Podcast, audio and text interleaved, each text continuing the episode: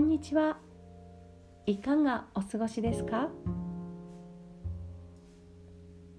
昨日行われたペンションプレジール25周年サロンコンサートについて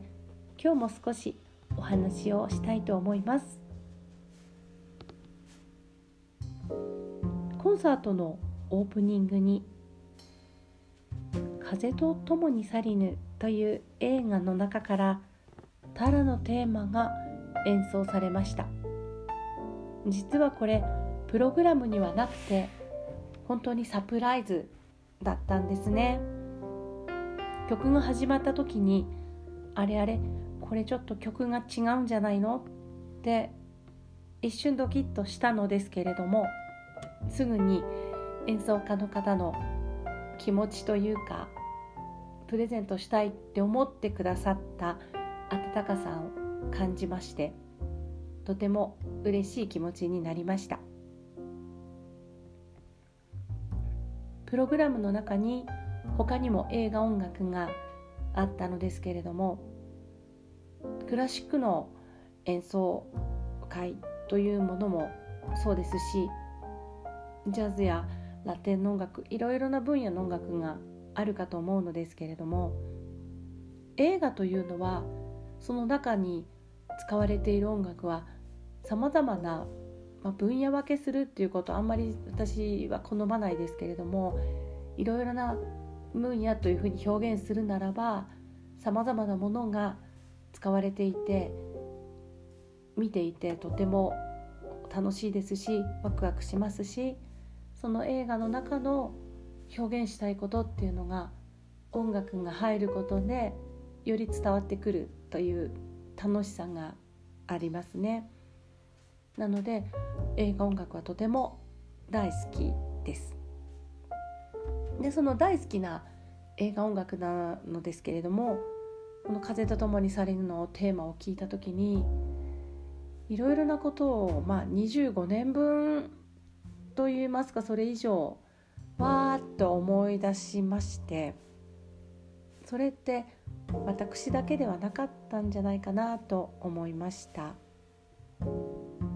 今回のコンサートには地元の方を中心に聞きに来てくださった方、えー、年齢は小さいお子様は2歳ぐらいから上はそうですね80代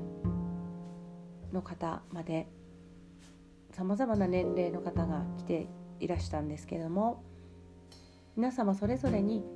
人生の体験した分で感じ方って違うと思うんですね。演奏されていて実際にその場にある音楽というものは同じものを聴いているはずなのですけれども受け取る側にしてみるとそれぞれの環境ですとか体験全然違うわけで誰一人として同じ人生はないんですね。その中で受け取るものっていうのはまたどれも同じではなくて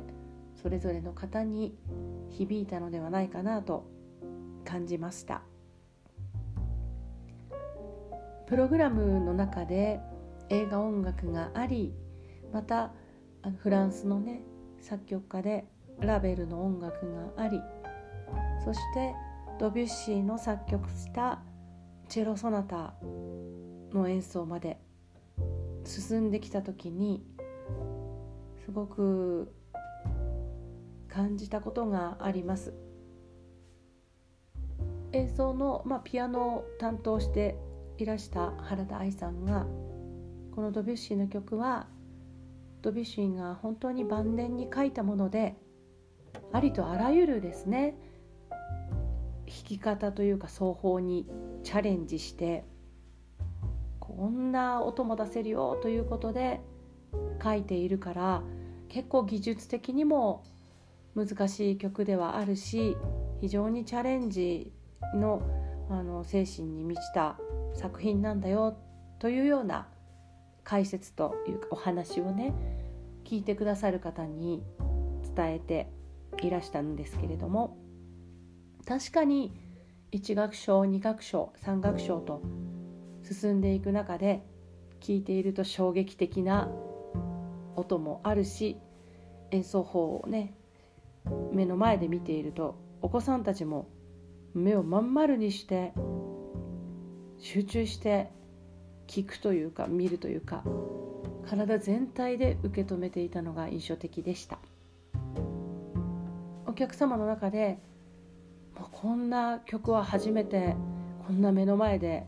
聴きました。もうすごく衝撃的でした。とおっしゃった方がありましたけれども本当にそうなんだろうなと思います。人生のさまざまな側面を表しているように思いました。今回はチャリティーコンサートということでなんとか台風で被害に遭われた方にお役に立てればなということで義援金を皆さんからサポートいただいてお届けしようという趣旨もあってのことなのですけれども人生の中でいろんなことがあると思うんですが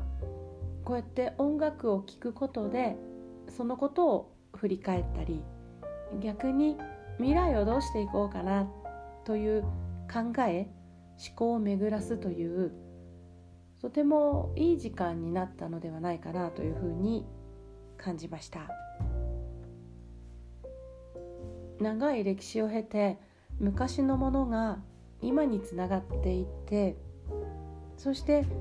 今というものが未来にどんなふうにつながっていくのかな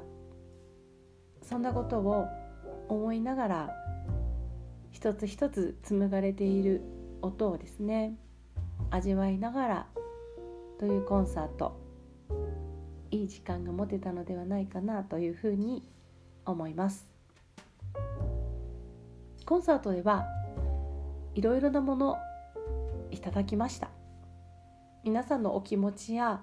え目には見えないものをたくさんいただいたのはもちろんなんですけれども実際にお花をいただいたりね。あとは信州のちょっとこう傷はついてはいるけど美味しいんですよというりんごをいただいたり、まあ、他にもですねちょっとプレゼントたくさんいただいたんですね。そのことについてはまた明日お話できたらなと思っています。今回の前半のプログラムではドビュッシーやラベルといったフランスの作曲家の曲をね選んでくださっていたということにもとてもメッセージがこもっていると私は思って感謝しています。ちょうど2年前それから去年ですね葛飾北斎とこの信州菅平を通過して小布施までの道のりということの、えー、謎解きといいますかまだ世の中に知られていない北斎の、えー、実際というものをですね調べたり、まあの世の中にお伝えしたりというような動きがありましてペンションプレジールもその北斎が通ったであろう大笹街道の途中にある宿ということで関連したイベントも行ってきたわけです。ここでドビュッシーの演奏があったということはまた一つ嬉しいことなんですね。ドビュッシーは生きている間に北斎の書いた作品を見ています、まあ、見てそこから感じ取ったものを自分自身の作品にも反映しているということもあってこの日本から発信したものが海外に伝わってそこからインスピレーションを受けた人たちが作った作品があって彼らの作品がまた時を経てですね日本に戻ってきたというか勉強したみんなからさらに日本のまあ、小さな子どもたちに聞いてもらえるようにどんどんとこうバトンが渡されていくというか伝えられていくということっていうのはこれは本当に尊いことだし私たちがこの流れといいますかこのつなぐことというのは未来へと引き継いでいくということの大切さその小さなことでもそれを実行していくこと仲間と一緒にやっていくことということはワクワクすることだし、えー、これは本当にまあいろいろね続けるって大変なことかもしれないけれどもライフワークとしてやっていきたいなというふうに改めて思ったことでもありました。コンサート聞きに来てくださった方本当にありがとうございます。またあの聞きに来れなくてもねメッセージをくださった方もあったんですね。そんな話もちょっとこれは、えー、またねどうしようかな。明日お届けできたらいいなというふうに思っています。今日も聞いてくださってありがとうございます。喜びの旅と日々の歌。またぜひ聞いてくださいね。それでは